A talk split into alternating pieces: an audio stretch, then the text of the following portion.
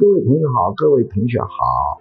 最近大家很关心缅北诈骗的问题，很多人就要我谈谈怎样降低上当的概率，什么人容易被缅北诈骗成功。一般被缅北诈骗的人具备以下人格特质，容易上当。第一个常见的原因是过于贪婪。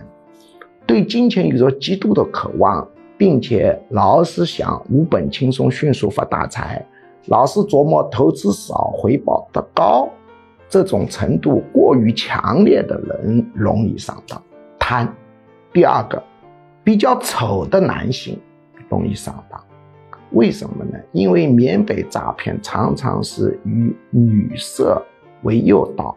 而比较丑的男性在女色满足方面啊有缺口，补偿心理强烈，所以呢冒充美女，因为实际上那些美女不一定真的是美女啊，弄弄就弄过去了。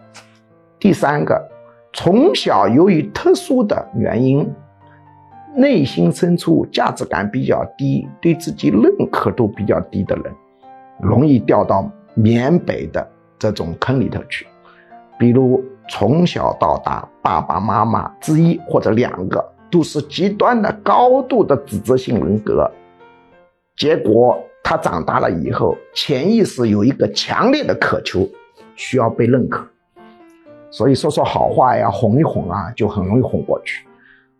或者小时候老是经历重大的失败，或者小时候爸爸妈妈离婚。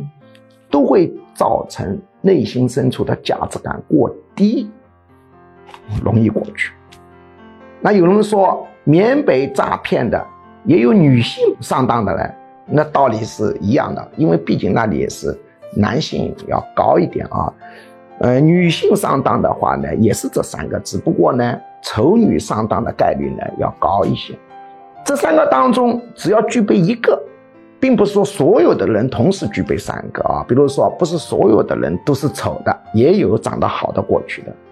但是呢，丑人容易在诈骗活动中以异性面目出现，弄进去，这个是一个普遍的规律。因为丑嘛，他不容易得到异性满足嘛，补偿心理强烈，容易情绪化，容易上当。那么这三个同时具备呢，当然概率就更大了。两个呢也概率大，一个就够合理。当然不是说你具备就一定会上当，因为他没联系你啊，联系你了，你具备了一个、两个、三个，凶多吉少，让大家多学习学习，把这个转一转，也算是积个功德的。